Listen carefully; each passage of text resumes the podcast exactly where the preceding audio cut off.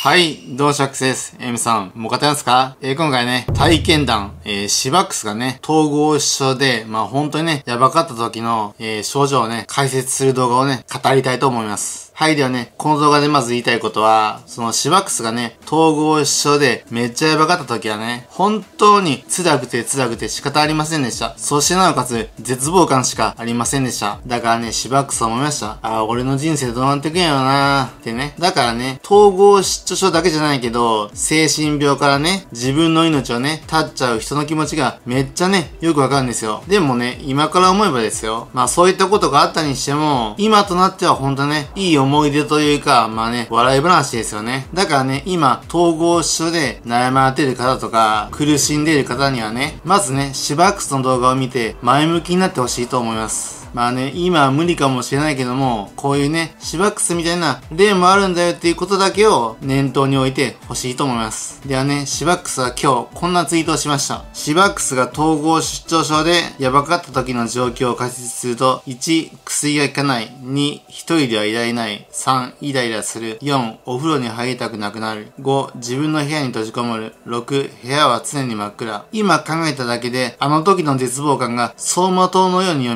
るわ。今となってはいい思い出やけど、当時は絶望感しかなかったっていうツイートなんですね。でね、シバックスの動画では今回は、まあ、こうやってね、6つのテーマでお話をしていくので、ぜひともね、最後までご覧ください。まあ、できるだけね、テンションを上げ目にしてお話しますので、ぜひともね、ご覧ください。それではね、シバックス TV ではこうやってゆるーくね、精神障害者が生きやすい社会って何なんやろうってことをね、そういった疑問にシバックスのね、体験談とかを踏まえてお答えする動画ですので、ぜひともね、当事者の方とか、よかったらチャンネル登録をよろしくお願いします。それでは早速行ってみよう。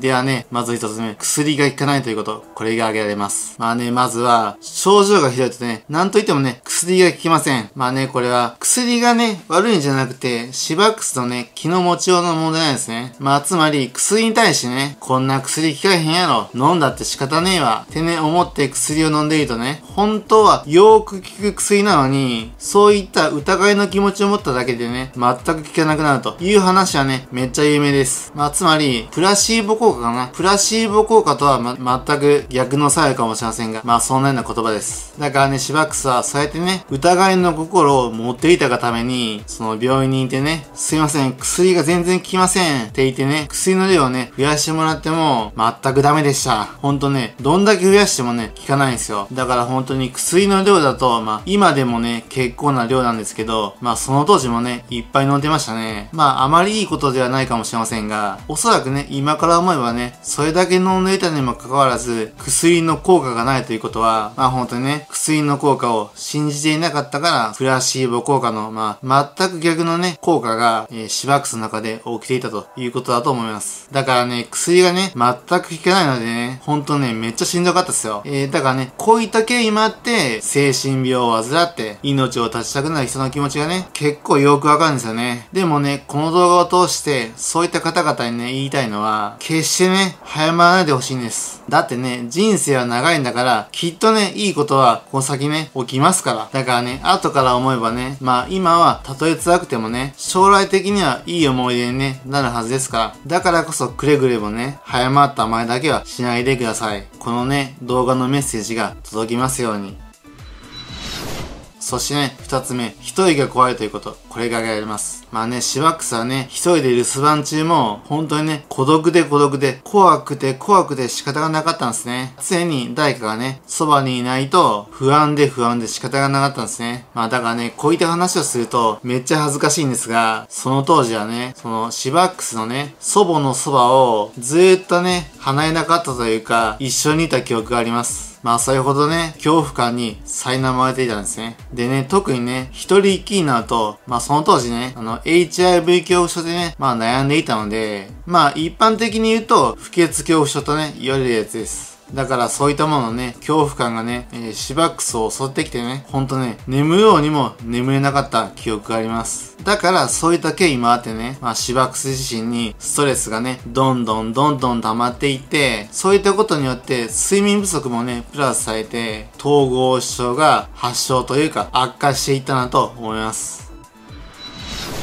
そしてね、三つ目、夜が怖かったということ。これが挙げられます。まあね、朝とか昼間ならね、まだいいんですけど、夕方を超えてね、夜になってくると、その昼間以上にね、恐怖感が急にね、襲ってくるんですよね。だからね、先ほどの祖母の話ではありませんが、家族がね、そばにいてくれないと、どうしようもなかったんですね。ほんとね、常にね、幽霊がいたらどうしよう、みたいな感じでね。まあそういった恐怖感がね、シバックスを襲ってきてね、夜だからなおさら、そういったものに対して恐怖感をね、感じていたのかもしれません。まあだからね、因果関係は不明なんですけど、そういった経緯もあってね、シバックスは幻聴がね、聞こえてきたんちゃうかなと思ってます。まあそれほど巨大な恐怖感がシバックスのね、心の中で高まっていったんじゃないかと思ってます。ほんとね、その当時はね、自分一人では眠れなかったくらいですから。でもね、これはね、勘違いしてほしくなくて、決してね、添い寝をしてもらったわけじゃないんですよ。ここだけははっきり言っときますけどね。自分の尊厳のために。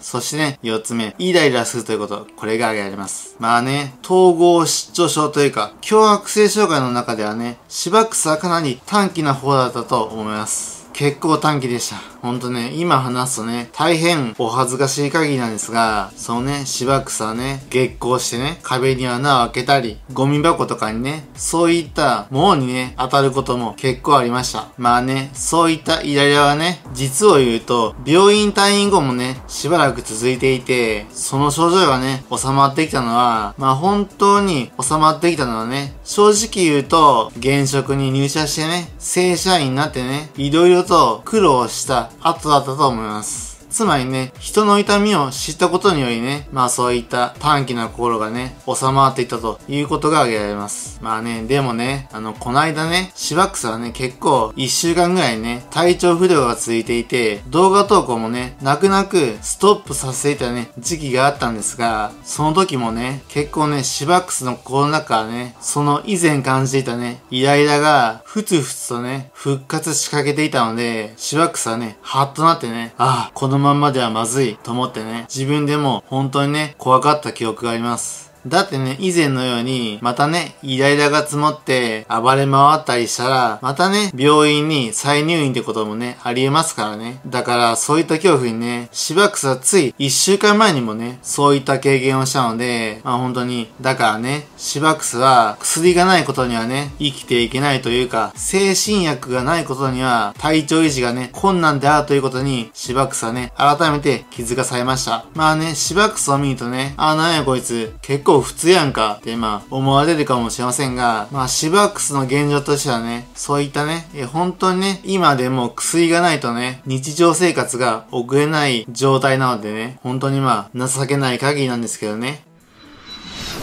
そしてね、5つ目、お風呂に入りたくなくなったということ、これが挙げられます。まあね、シバックスはその当時、日常のルーティンでもあるね、お風呂に入るという行為自体も億劫になっていました。あまり綺麗な話はありませんがね。でもね、でも、これって結構ね、統合失調症というか、そのね、精神障害者あるあるだとね、思ってんですよね。なんでかっていうと、これはね、周りのね、精神障害者系の YouTuber さんのね、お話を聞いていても、まあね、そういった、私、お風呂入るの奥やわってね、話を聞いたことがね、ありますので、あ、だからね、やっぱみんな一緒なんやと思ったことがあります。でもね、でも、ぶっちゃけて言うとね、今でもね、お風呂に入ることはあまり好きな方ではありません。だからね、入るとしても、湯船に浸からずに、シャワーをね、ガーってね、浴びるだけにしています。まあね、これは統合失調のせいというかね、お風呂に入るとね、時間の無駄やってね、思う気持ちはね、心のどっかにあるんですよね。やっぱりね、お風呂に入ると、10分とか20分とかね、時間が取られますからね。だからこそ、お風呂に入るのがあまり好きじゃないんじゃないかなと思ってます。そしてね、6つ目、自分の部屋に閉じ込もうということ。これが挙げられます。まあね、これも、統合失調症というか、精神障害をね、患う人全般ね、言えることかもしれませんが、ほんとね、自分の部屋に閉じこもってね、ずーっとね、ゲームとか、布団の中でね、音楽を聴いていた記憶があります。まあね、その当時本当にね、誰とも接したくないというか、そもそもね、眠かったということもあるし、まあね、メンタル的にもね、非常にネガティブになっていたので、まあそういったこともあって、自分の部屋という、えー、自分のカーにね、閉じこもってしまったんじゃないかと思ってます。まあほんとね、今から思えば、相当ね、闇み方がひどかったよなと思ってます。ほんとまあ今となっては笑い話ですがね。そしてね、最後、7つ目。自分の部屋は常に真っ暗だったということが挙げられます。まあね、先ほどの自分の部屋に閉じこもるプラス、え、自分の部屋のね、カーテンを閉め切って、明かりも消して、自分の部屋をね、真っ暗にしてね、布団の中にこうやってね、閉じこもっていた記憶があります。まあね、これも、統合失調症の症状悪化のね、一例かもしれません。まあね、いわゆる典型例やったのかもなと思ってます。ほんとね、太陽の光がうざくてうざくて仕方ありませんでした。それね、それに。その当時は、よっしゃ、勉強したぞと思ってもね、全然続かないし、ほんとね、衝動には変われるんですけど、何にもね、継続できませんでした。ほんとね、自分の部屋を締め切って、プレイステーションとかね、そういったゲームをやったり、はたまた寝てるかのね、どちらかでした。まあね、だからこうやって今ね、YouTuber として活躍しててね、こうやってカメラの前でね、登録者の皆さんとコミュニケーションをね、取れてるということ自体が、その当時思えばね、まさにね、奇跡やわーっていう感じなんですね。本当はね、こういった現状にはね、めっちゃ感謝しているし、神様ありがとうっていう感じですよね。まあこれは神様だけじゃなくてね、周りのね、親、兄弟とか、友人、知人、そしてね、上司、同僚、そしてね、えー、フォロワーさんや登録者さん、まあそういった全ての皆様に感謝の気持ちをね、表したいと思います。本当にありがとうございます。はい。ではね、この動画で言いたいことをまたね、まとめると、ほんとね、統合失調でやばかった時はね、辛くて辛くて仕方ありませんでした。ほんとね、俺の人生どうなっていくんやろうと思ってました。だからそういった経緯もあってね、そのね、精神病が原因で、自らの命を絶ちたくなる気持ちってね、非常によくわかるんです。ただね、今から思えば、そういったね、辛い過去も、まあこんな言い方はあれですけどね、笑い話というか、ああ、そんなこともあったなっていうね、感じです。だからね、今、統合失調症を患って苦しんでいる皆様にはね、このね、シバックスの動画を見て何かね、前向きなものを感じてもらってね、ぜひとも希望を持ってほしいと思います。えー、シバックスの動画にそれだけの力があるかどうかわかりませんが、えー、シバックスね、できることはこれぐらいしかありませんので、ぜひともね、そういう役にね、立ってほしいと願っております。はい。といったわけでございまして、シバックスの動画いかがだったでしょうか？ではね、シバックスの動画を見てね、あー、シバックスの動画めっちゃ参考になったという人はね、ぜひともね、書きコメント欄にコメントをね、どんどんお書きください。そしてね、シバックスの動画、ちょっとそこはあかんのじゃないの？っていうね、知った激励の言葉というか、ご意見ご感想があったらね、ぜひともそういった意見も書きコメント欄にコメントをね、どんどんお書きください。まあね、えー、シバックスはそういった意見に対してもね、真摯にできる限りの対応をね、させていただきますので、ぜひともね、よろしくお願いいたします。それではね、シバックスの動画がいいなと思えたら、ぜひともね、グッドボタンとチャンネル登録を改めてよろしくお願いいたします。それでは以上、シバックスでした。それではまたお会いしましょう。さようなら。